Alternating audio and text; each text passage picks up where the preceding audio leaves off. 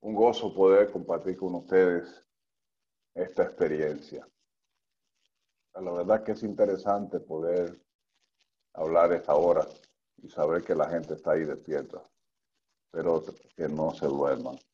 Hoy quiero compartir con ustedes una de las inquietudes que tiene la iglesia, una de las preguntas que hay que responder en la iglesia. Estamos hablando de la testificación.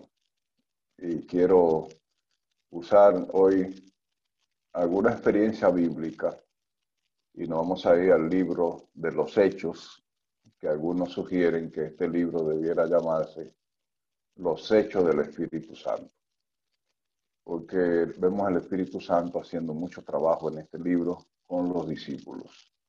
Vamos a orar para entrar en materia de inmediato. Querido Padre, vamos a abrir tu palabra ahora y necesitamos el Espíritu Santo para que hable nuestro corazón en esta mañana. Podamos cantar el mensaje que tú tienes para nosotros. Padre. Podamos transmitirlo a la iglesia, a cada miembro de la iglesia y que este mensaje nos ayude, Señor, a ver la realidad y a tomar decisiones, que es lo más importante. Y que la obra de la evangelización pueda terminar y nos podamos ir a casa contigo a vivir por toda la eternidad. Amén. Bendice, bendice el estudio que vamos a hacer hoy de este maravilloso libro de la Biblia y danos tu gracia para poder cantar algo nuevo que tú quieres enseñarnos en esta mañana. En el nombre de Jesús. Amén. Amén. Titulado el mensaje de hoy, Me seréis testigos. Basado en el libro de los Hechos, en su capítulo 1, versículo 8. Pero antes de llegar al versículo 8, vemos que Jesús le dice a los apóstoles, no salgan de Jerusalén, no se vayan de Jerusalén hasta que sean llenos del poder del Espíritu Santo.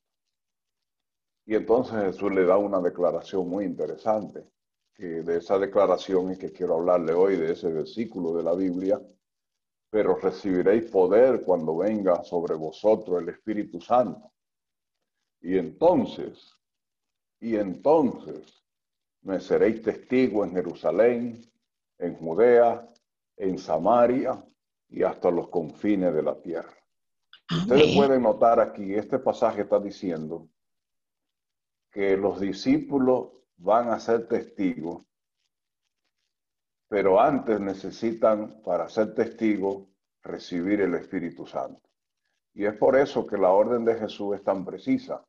No se vayan, no salgan de aquí hasta que no reciban el Espíritu Santo. Y yo me pregunto, ¿puede uno ser testigo sin el Espíritu Santo?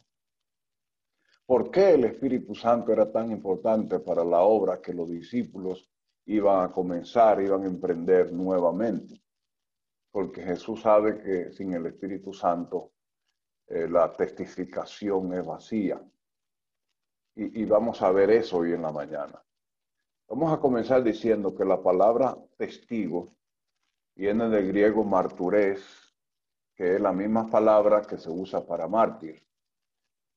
Es decir, que el discípulo de Cristo es un mártir o debe estar dispuesto a ser un mártir.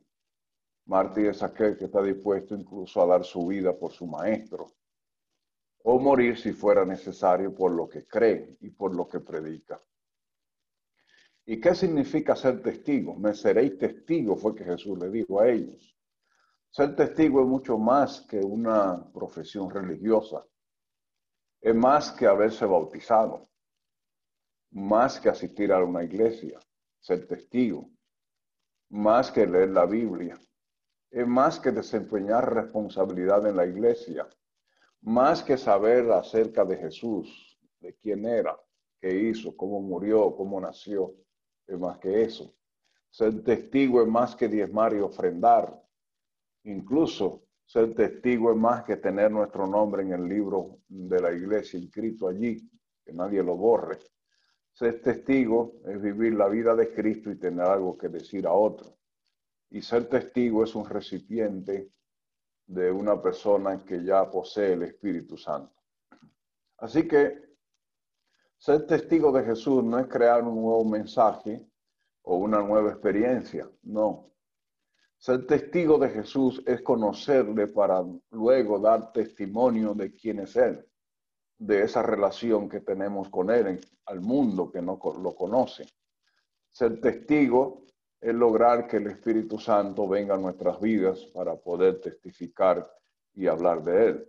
Un testigo es una persona que ha presenciado un acontecimiento con sus propios ojos o que ha participado de la experiencia de un hecho y puede contarlo con lujo de detalle, esa experiencia o ese acontecimiento que ha vivido.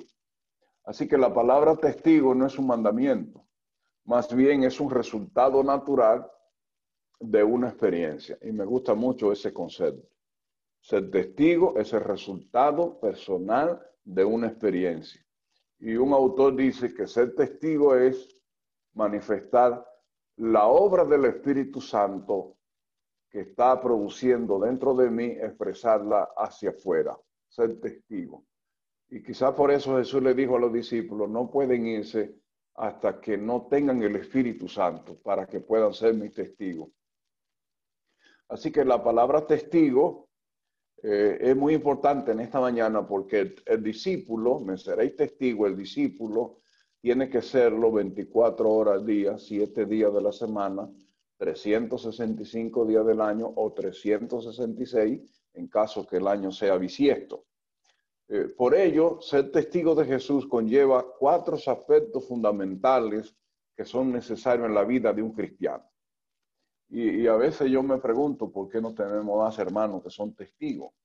Es que hay cuatro condiciones para poder ser testigo. Nosotros tenemos mucha gente creyente, pero no testigos, que no es lo mismo de paso. De paso, ser discípulo es una cosa. De paso, ser creyente es una cosa. De paso, ser cristiano es otra cosa. Y ser testigo es otra cosa. En la iglesia nosotros tenemos todos los grupos. Elena de Guay lo describe muy bien en el libro Servicio Cristiano, cada uno de esos grupos. Ahora, para ser testigo, que es el tema que estamos tratando en esta mañana, cuando Jesús le dice a los apóstoles, me serán testigos. Entonces hay cuatro condiciones. Número uno, el testigo tiene que conocer al maestro o conocer a Jesús, en este caso. Tiene que conocerlo. Usted no puede ser testigo de alguien que usted no conoce. No se puede. Número dos, el testigo da testimonio de esa, de esa persona o de la experiencia que está viviendo. Número tres, el testigo, en el caso cristiano, está lleno del Espíritu Santo. Y número cuatro, el testigo puede contar el encuentro y la experiencia que está viviendo con Jesús. Y ese es uno de los puntos más importantes que necesitamos transmitirle a nuestros miembros de iglesia. El testigo es alguien que tiene algo que decir. Ahora, si usted no tiene nada que decir, significa que no ha visto. El testigo tiene que ver, tiene que oír, y lo vamos a ver más adelante, para poder contar esa experiencia. Veamos brevemente cada parte de esa. Conocer a Jesús. Eh, Elena White dice, nadie puede ser testigo de Jesús si no ha tenido un encuentro personal con él. Y toda la gente. Me gusta esa frase. Si usted puede ser dentista, usted puede ser cristiano, pero testigo, usted para poder ser testigo de Jesús, usted tiene que haber tenido un encuentro con Él para poder decir algo de Él. El poder, el poder de ser testigo no viene porque el día que me bautizaron, o no viene porque yo me dediqué a leer mucho la Biblia, o porque hice una especialidad en discípulos. No, no, no viene. O porque he cogido tanta clase de laica. No, no es por eso. El testigo es aquel que ha oído, que ha visto y que está viviendo una experiencia con su maestro capaz de contarla a otro. El testigo tiene algo que contar. Conocer a Jesús va mucho más allá que solo el hecho de saber que existe. Santiago dice, tú crees que Dios es uno y bien hace. También los demonios creen y tiemblan, Santiago 2.19. Sí, hay mucha gente que cree. Un encuentro con Jesús es haber experimentado el nuevo nacimiento, es haber experimentado un cambio de vida, es haber comenzado a disfrutar de la salvación plena. Y por eso alguien dijo que hay cuatro clases de testigos. Sí, es cierto. El número uno, los que han visto bien, pero dudan de lo que han visto. Número dos, los que han visto mal, pero creen que han visto bien. Número tres, los que han visto, los que no han visto nada, pero aseguran haber visto algo. Esa es otra clase de testigos. Y me gusta la cuarta clase que dice los que han visto, los que han vivido la experiencia, los que conocen la experiencia y entonces la pueden contar, contar. Esa palabra es muy importante porque la vamos a encontrar en la Biblia en varios incidentes que les voy a mostrar hoy para ser un testigo, contar. Así que testigo es aquel que es capaz de dar testimonio de lo que ha visto y lo que ha oído y la experiencia que está viviendo con su amo. Dar testimonio de Jesús, que es la número dos, no se puede ser testigo de alguien o de algo el cual usted no ha conocido los hechos y los acontecimientos de lo que ocurrió. No se puede ser testigo de Jesús cuando no se testifica a otra persona cerca de él. Después que Pedro tuvo su encuentro con Jesús, recuerdan esa experiencia, fue lleno del Espíritu Santo. Él, con otras muchas personas, comenzaron a testificar según Hechos 2.40. No había forma de que alguien estuviese lleno del Espíritu Santo y permaneciera en silencio. Y por eso vemos a Pedro, que no tenía ninguna especialidad en evangelismo, dando su primer discurso, según Hechos 2.41, y se convierte en tres mil personas. Tres mil. ¿Por qué? ¿Qué, ¿Qué, era lo que tenía ese sermón de Pedro que ha sido tan estudiado y tan predicado? Eh, sencillo, era que Pedro estaba lleno del Espíritu Santo y estaba contando la experiencia que había vivido con Cristo. Y cuando uno vive esa experiencia y la cuenta con entusiasmo, con gozo, entonces vienen los resultados. La explicación para el cristiano testificar es bastante sencilla. Si un hermano quiere ser discípulo, es bastante sencillo. Un encuentro primero con Jesús y el Espíritu Santo. Si se encuentra, si ese encuentro ha tenido un impacto en la vida del ser, o en la vida del hermano, o en la vida del creyente, el testimonio será real. Entonces nace el deseo de contar a otro acerca de la experiencia que estoy viviendo con Jesús. Noten qué declaración que aparece en el libro Evangelismo, página 480. Si el encuentro con Jesús ha tenido un impacto en la vida del ser o en la vida del cristiano o del creyente, ese, ese encuentro es real, entonces nace. Y, él, y es el, el deseo de todo director de obra misionera. ¿Qué hacer para que en los miembros nazca el deseo de compartir el Evangelio? Ese es el desafío que tienen todos los directores de obra misionera en las iglesias. ¿Qué vamos a hacer para que ese deseo de compartir el Evangelio en los miembros venga y no sean ya más adventistas de la secreta? ¿Por qué? ¿Cuál es, cuál es eso? ¿Qué es lo que hace que ese deseo? Entonces la Guay dice, sencillo. Es un encuentro personal con Jesús primero y el Espíritu Santo. Entonces, cuando el hermano de la iglesia tiene esa experiencia, me encuentro con Cristo, recibo el Espíritu Santo, entonces el juez dice, no puede permanecer el hermano en silencio. No puede, no se puede. Entonces, a veces nosotros nos concentramos en otros detalles pero aquí lo importante es que cada hermano tenga una experiencia real con Dios. Es cierto. Y en cierta ocasión los fariseos le pidieron a Jesús que callara a los discípulos, según San Lucas 19, 39 al 40. A lo cual Jesús les respondió sencillo. Si ellos no pueden callar, porque si ellos callan, entonces las piedras van a hablar. El, discípulo no puede permanecer en silencio. El discípulo habla de lo que ha visto de lo que está viviendo, de la experiencia que tiene con Dios. El tercer punto de los cuatro que vimos es tener el Espíritu Santo. Jesús le dijo a los discípulos, no se vayan de aquí hasta que no reciban el Espíritu Santo. Pero los discípulos estaban con Jesús antes de esa experiencia. ¿Tenían ellos el Espíritu Santo? Era un poder adicional que Cristo le iba a dar a ellos. No salgan de aquí. Ellos tenían el Espíritu Santo.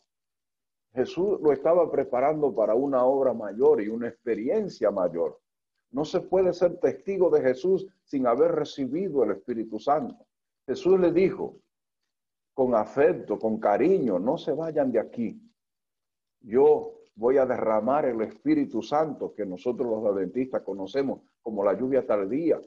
Y el rey dice que hoy debiéramos pedir, como los discípulos, el poder del Espíritu Santo. Así que, según Pablo en Romanos 1, 16 dice, el cristianismo sin el Espíritu Santo no es más que una filosofía. Muy importante eso. Pero gracias a la bendita venida del Espíritu Santo, el Evangelio es poder de Dios para salvación de todo aquel que cree, dice Pablo. Así que un testigo es alguien que da testimonio del hecho que está viviendo. Un, testigo es alguien que puede contar la experiencia que tiene con su maestro. Un testigo es aquel que puede derramar bendición sobre otra persona de las bendiciones que está recibiendo del Espíritu Santo. Sin el Espíritu Santo no podemos ser testigos, dice Elena de White, en Servicio Cristiano, página 17, porque el testigo es coherente con lo que dice, con lo que hace, con lo que predica, con lo que recibe. Esta es la valentía del cristiano, el testimonio de su experiencia y del Evangelio. Y entonces encontré una declaración en la Rivium Herald del 3 de diciembre de 1893 que llamó mi atención. Miren cómo dice Elena de White. Ningún gozo cristiano está completo hasta que no compartimos con otros la experiencia que tenemos con Jesús. Y entonces, ¿por qué hay muchos hermanos que no están gozosos? Bueno, porque no están compartiendo la experiencia con Jesús, la experiencia que están viviendo. Así que cualquier pastor, cualquier anciano, cualquier líder que quiera sacar una iglesia del letargo espiritual, aquí está el secreto. Ningún gozo cristiano está completo hasta que no compartimos con otros la experiencia que tenemos con Jesús. El gozo cristiano llega cuando los hermanos pueden compartir la experiencia que están viviendo con Jesús. Ahora, la pregunta es la siguiente. ¿Estamos seguros que los hermanos están viviendo esa experiencia con Jesús? Entonces, si no estamos seguros, tenemos que cambiar los paradigmas programáticos que tiene la iglesia. Y enseñar los hermanos entonces a tener una experiencia con Jesús. Y la última parte fue cuando Jesús les dijo, ustedes van a ser testigos en Jerusalén, en Samaria, en Judea y hasta lo último de la tierra. ¿Cómo podrían ellos ser testigos? Aquí encontramos cuatro palabras importantes en Jerusalén. ¿Quién era Jerusalén? Bueno, Jerusalén para nosotros es el lugar donde vivimos. Esa es nuestra Jerusalén, nuestra familia, nuestros amigos, nuestros vecinos, nuestros compañeros de trabajo, nuestros compañeros de estudio. Debemos comenzar en aquellos que están cerca de nosotros. No tenemos que comenzar en ningún otro lado, sino en nuestra esfera de influencia. Esa es nuestra Jerusalén. Pero cuando estamos cerca de lo nuestro, el mayor testimonio, mayor, la mayor predicación es con el ejemplo. Me seréis testigos de Jesús. En Judea, las ciudades y las comunidades vecinas de donde vivimos, eh, eh, las ciudades que están cerca de nosotros, del entorno de la iglesia, esa es Judea, Samaria, las regiones que están un poco distantes de nosotros, y lo último de la tierra. ¿Cómo vamos a llegar a lo último de la tierra? Bueno, con nuestros diezmos y con nuestras ofrendas. Llegamos allá, a lo último de la tierra. Como testigos de Cristo debemos decir lo que sabemos de Él, lo que nosotros mismos hemos vivido, lo que estamos viviendo, lo que hemos oído. Eso es el testigo, lo que hemos palpado del Evangelio, el gozo del Evangelio. Si hemos estado guiando si hemos estado siguiendo a Jesús paso a paso. es una declaración bellísima que aparece en Desauto a la Gente, página 307. Si hemos estado siguiendo a Jesús paso a paso, si nuestra relación con Él es genuina y verdadera, tendremos algo que decir. Entonces, hermanos, ¿quién es un testigo? Es una persona que, que ve un acontecimiento y lo cuenta. Cristo quiere que seamos sus testigos si estamos viviendo esa experiencia con Él. Jesús encomendó a su discípulo y a nosotros la tarea de llevar el Evangelio hasta el último rincón de la tierra. Me seréis testigo en Jerusalén, en Judea, en Samaria y hasta lo último de la tierra. Y entonces cabe uno preguntarse, ¿cómo puedo yo ser un testigo fiel? ¿Qué se espera de mí como testigo? ¿De qué voy a testificar? ¿Qué le voy a decir a la gente? ¿Cómo debo hacerlo? Y esta declaración es muy, muy interesante, que aparece en de Juan 1, 1 al 3. Lo que era desde el principio, lo que hemos oído, lo que hemos visto con nuestros ojos, lo que hemos contemplado y palparon nuestras manos tocante al verbo. De eso anunciamos, de eso testificamos. Noten que la Biblia, aquí Pedro está diciendo, Juan está diciendo, que lo que hemos visto desde el principio, lo que hemos palpado, la experiencia que estamos viviendo, de eso es que vamos a hablar. Así que la palabra usada aquí para testigo significa el que da testimonio de lo que ha visto y lo que ha oído. Me seréis testigos. Estas palabras de Jesús no han perdido nada de fuerza hoy día.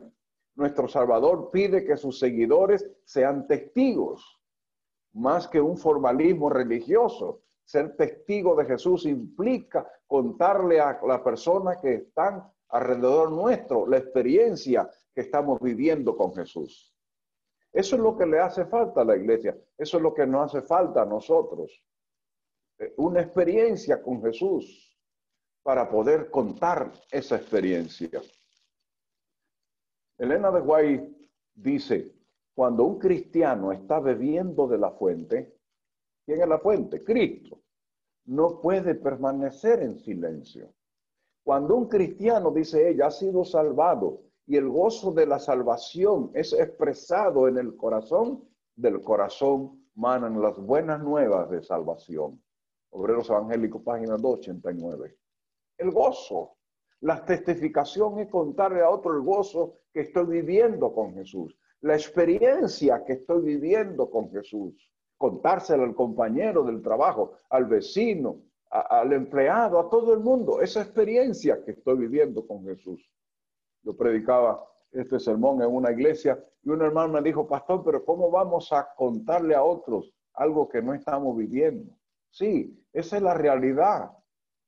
Tenemos muchos hermanos sentados en la iglesia, pero no tienen nada que contar. Y si lo cuentan, algunos con miedo, algunos temblando. ¿Por qué?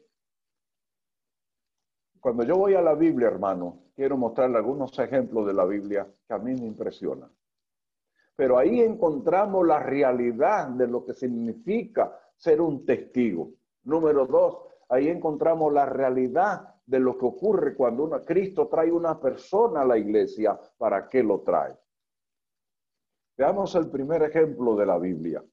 Se encuentra en San Juan 4, 1 al 42. Y allí esa experiencia la conocemos todos nosotros, la experiencia de la mujer samaritana.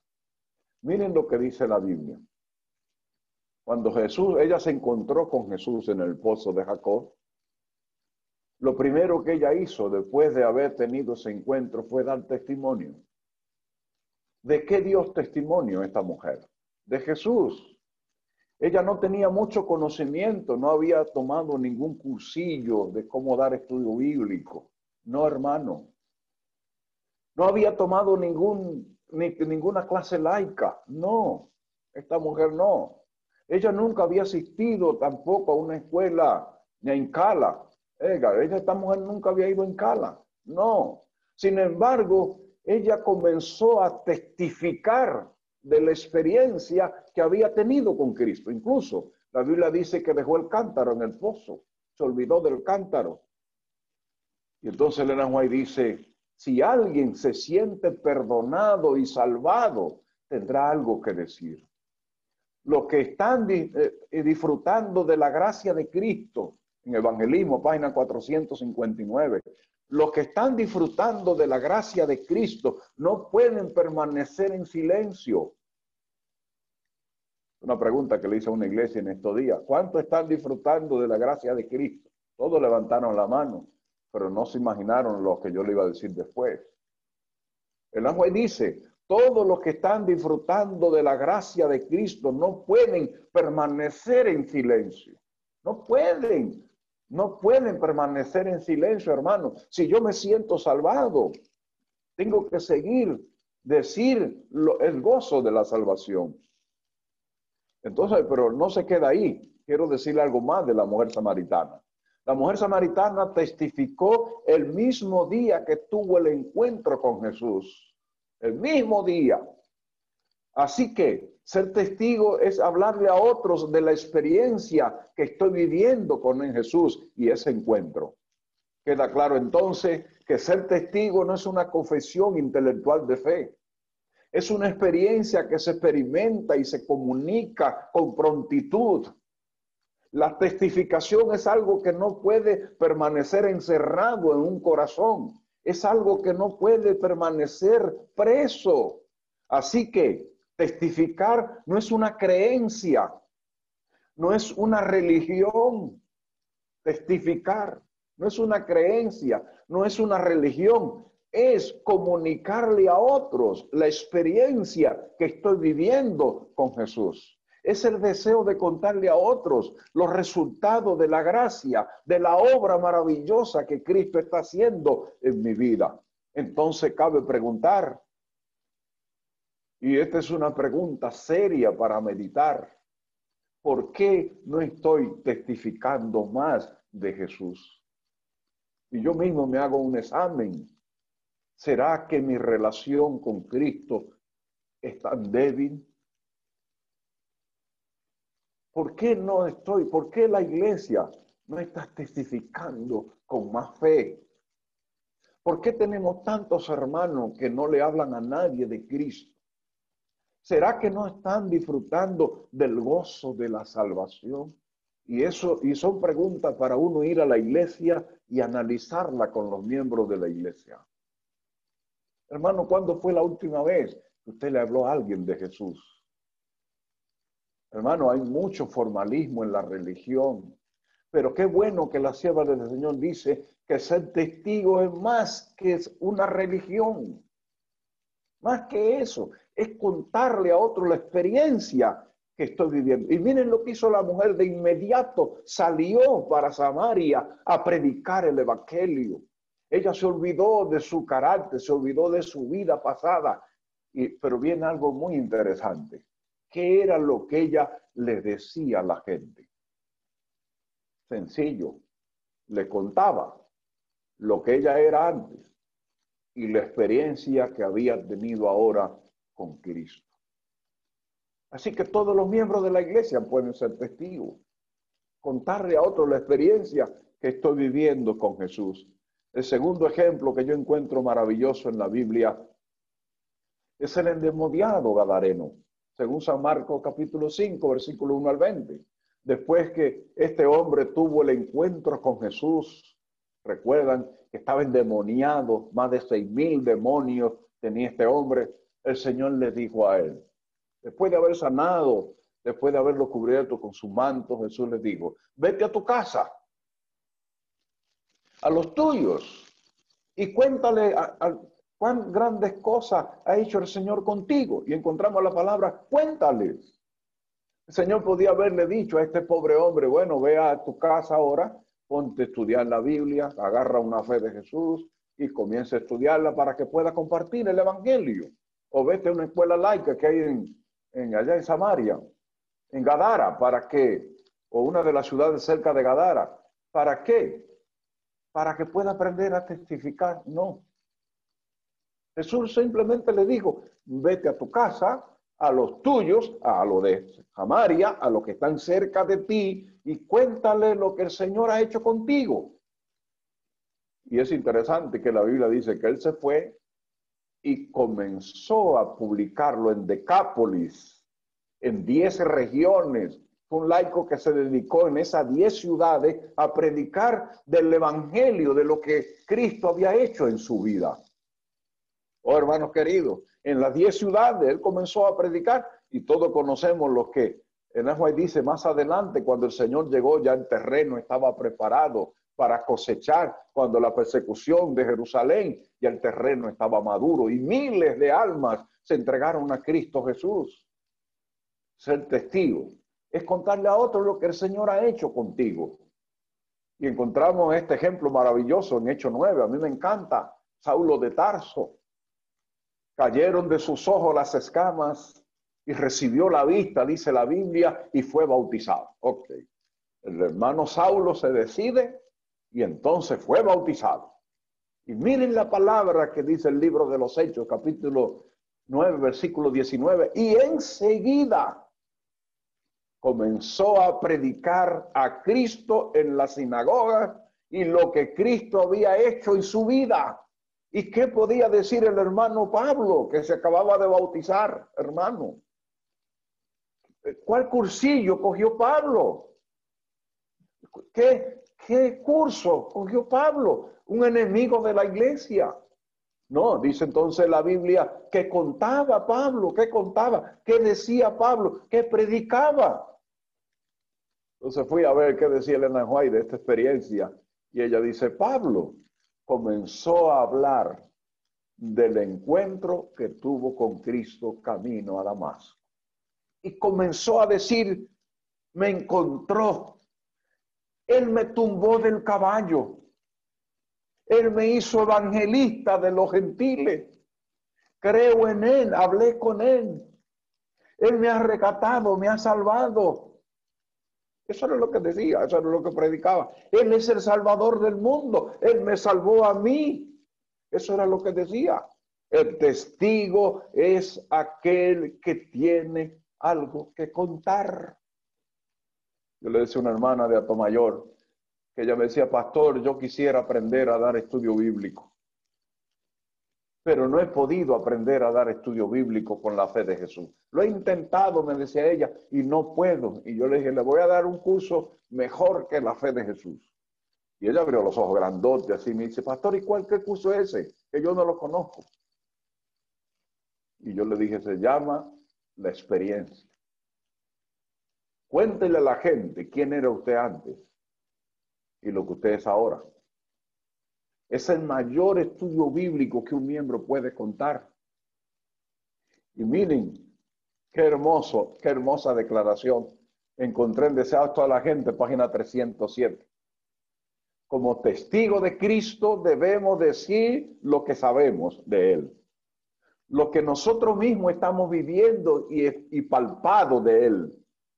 Si hemos estado siguiendo a Jesús paso a paso, si hemos estado viviendo, bebiendo de esa fuente inagotable, podremos explicarle a la gente, hermanos queridos, el plan redentor de la salvación. ¿Por qué?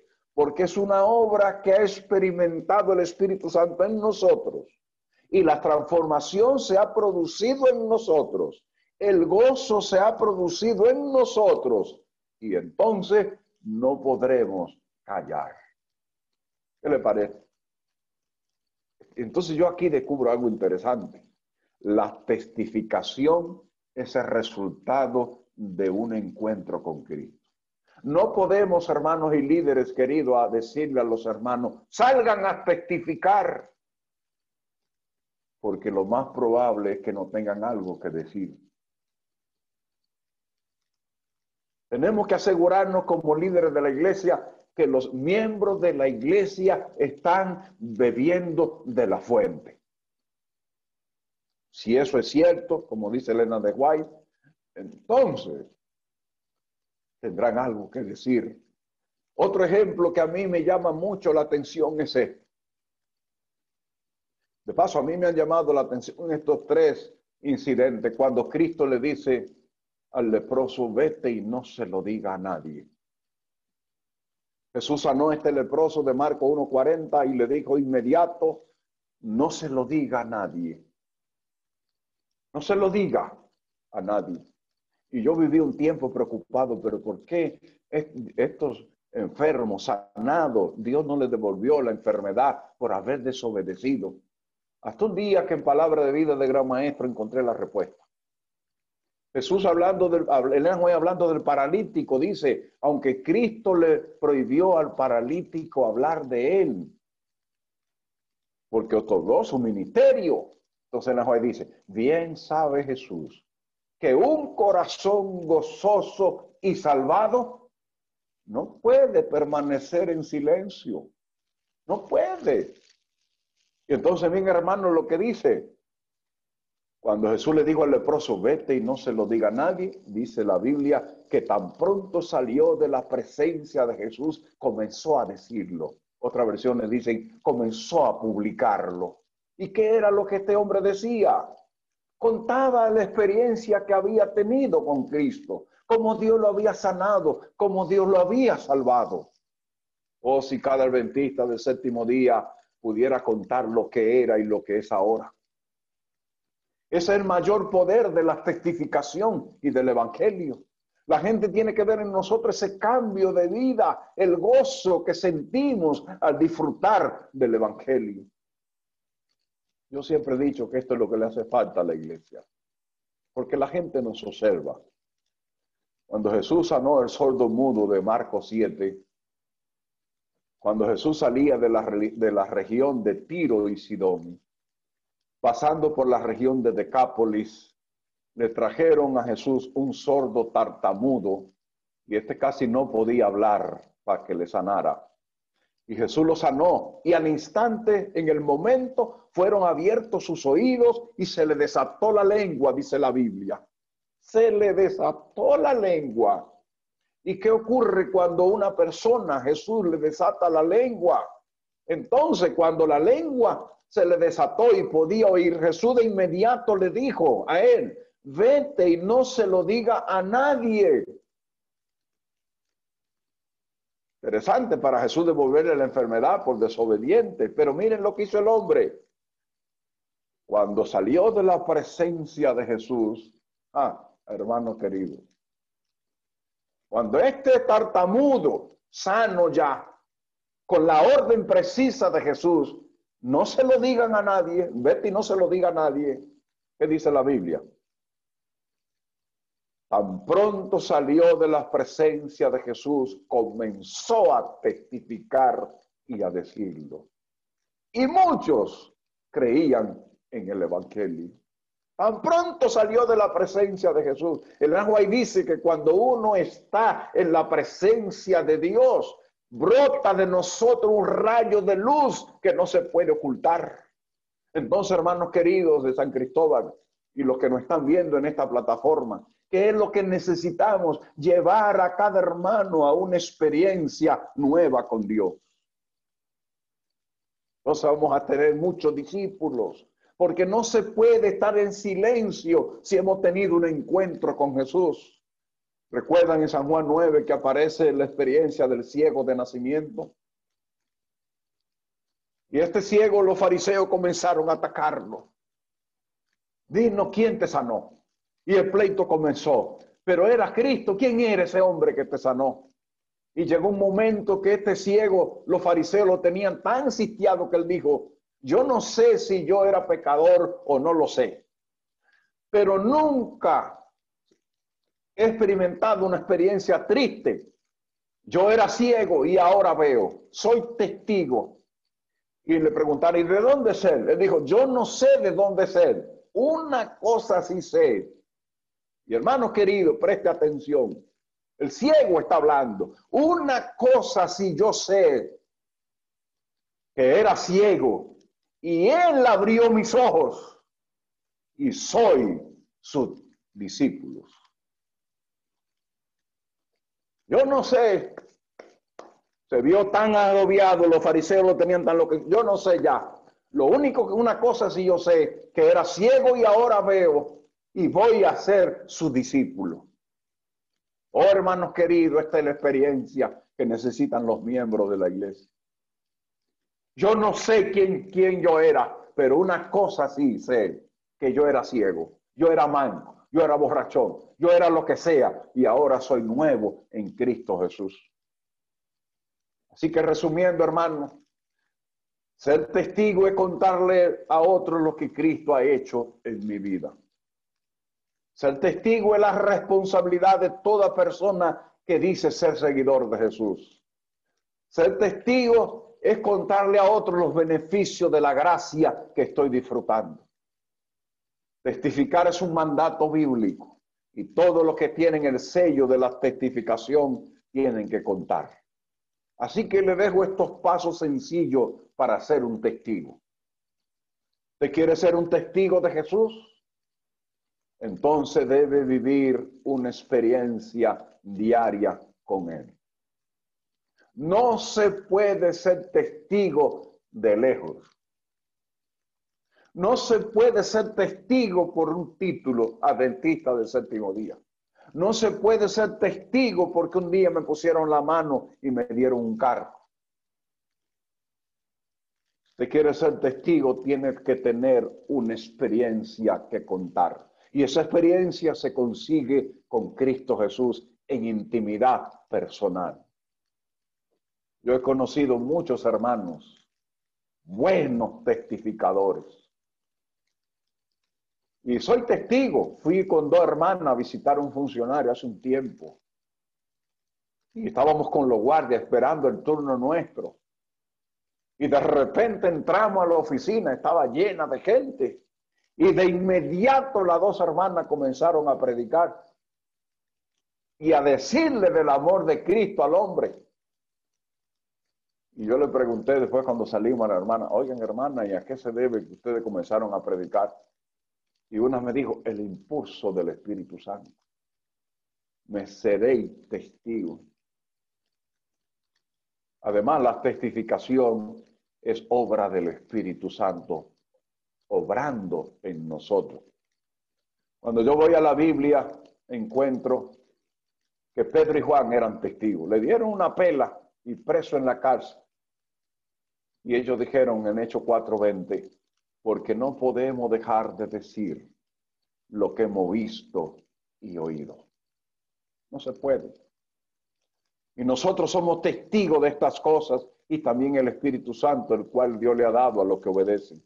Mas vosotros sois linaje escogido, real sacerdocio, gente santa, pueblo adquirido por Dios, para que anunciéis la virtud de aquel que nos llamó de las tinieblas a su luz admirable. Primera de Pedro 2.9. ¿Usted quiere ser testigo, hermano? Entonces haga estas cuatro cosas. Cuéntele a la gente quién era usted antes de ser cristiano. Cuéntele. ¿Cómo llegaste a ser cristiano? ¿Cómo conociste a Jesús? ¿Cómo ha sido tu experiencia con Él? Está disfrutando el gozo de la salvación, cuéntaselo a la gente. A menos que no ocurra como el hombre que se iba a tirar del puente Duarte. Y, pienso a veces que ocurre eso en la iglesia. Dice la ilustración que un hombre se iba a tirar del puente, allá en la última del puente, y la gente comenzó a gritarle, no te tire, la vida linda, no te tire, la vida buena, Tú tienes esperanza. La vida es buena. Y nosotros los predicadores somos expertos dando estos mensajes. Hay esperanza, no te tires. Hay una salida para tu problema. Y el hombre, sí, me voy a tirar, no aguanto más. Y como adventistas somos expertos en eso, hermano. Diciéndole a la gente cosas que no estamos viviendo. Entonces llegó uno de sus mejores amigos. Le dijo, Pedro, ¿qué pasa? Soy yo, Juan. Voy a subir para que hablemos. Dice la ilustración que comenzó Pedro a subir, a subir, a subir.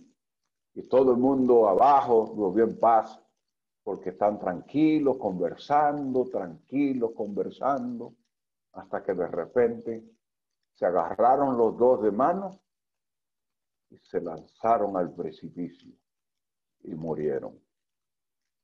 Y de esta ilustración yo saqué una pregunta. Quiero dejar en sus mentes. ¿Quién convenció a quién?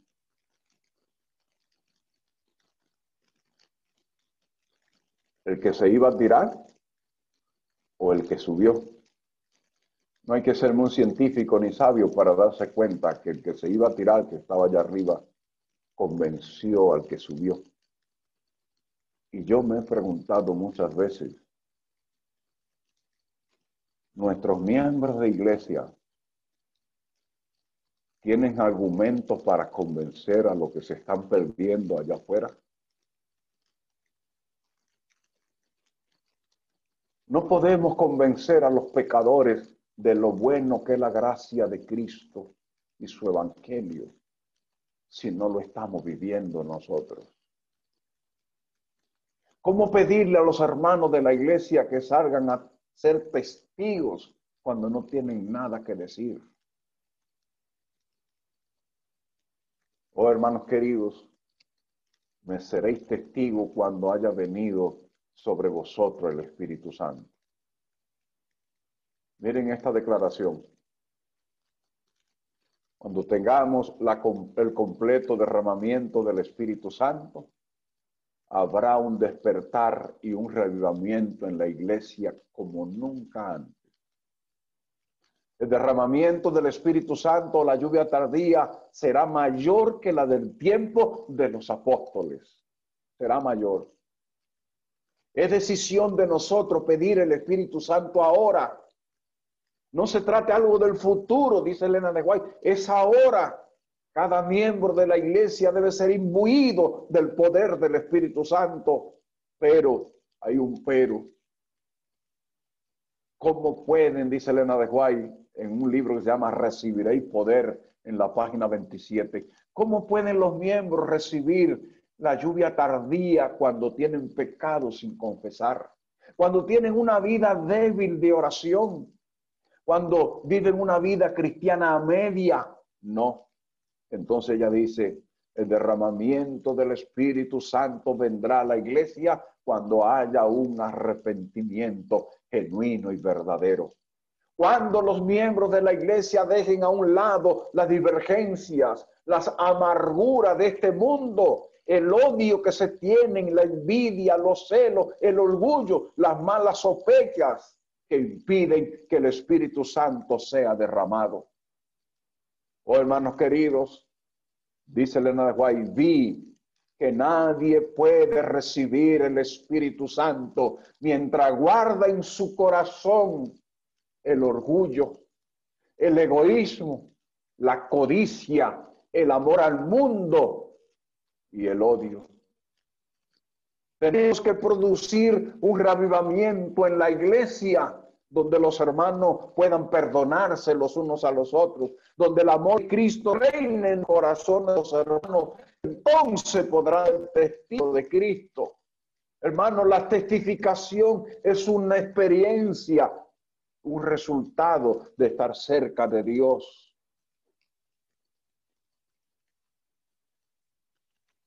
Y termino diciéndole en el libro La venida del consolador, en la página 91 yo encontré esta declaración impresionante.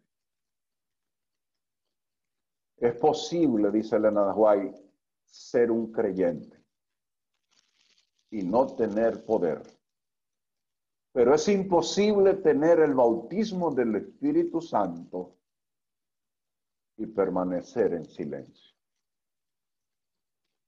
¿Cuál es el desafío que quiero dejar hoy a los hermanos de San Cristóbal y a los que están conectados en esta plataforma? Como líderes tenemos un desafío. Llevar a cada miembro de la iglesia a tener de nuevo un encuentro con Cristo.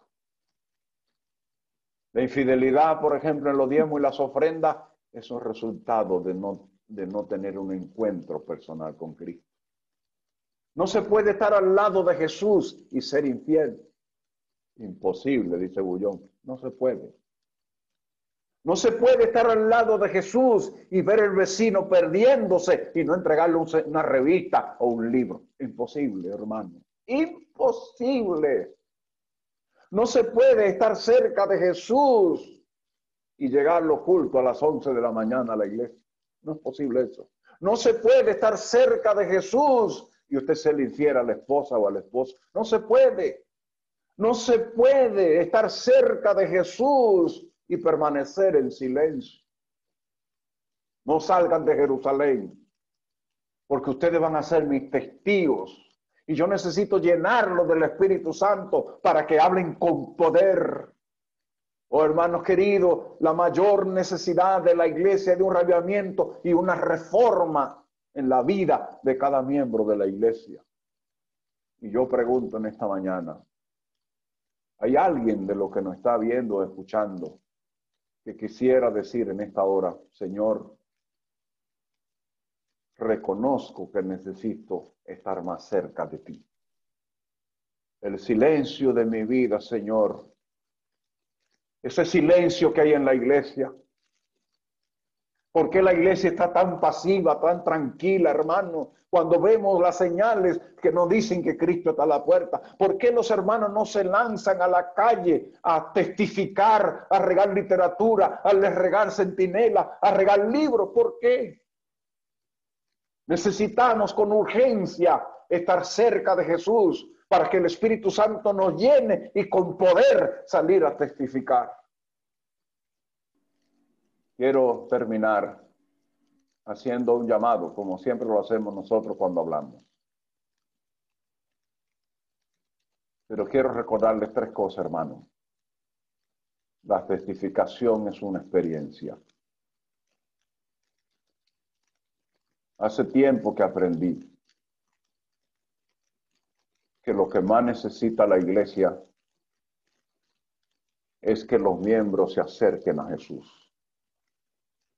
¿Cómo acercar los miembros a Jesús? Tenemos que decirle a los miembros que en su vida tiene que reinar el Espíritu Santo. Tenemos que decirle a los miembros que hay que estudiar la palabra de Dios cada día. Tenemos que decirle a los miembros que hay que orar cada día. Porque la testificación es una experiencia. Y cuando la iglesia esté viviendo esa experiencia, los miembros tendrán algo que decir.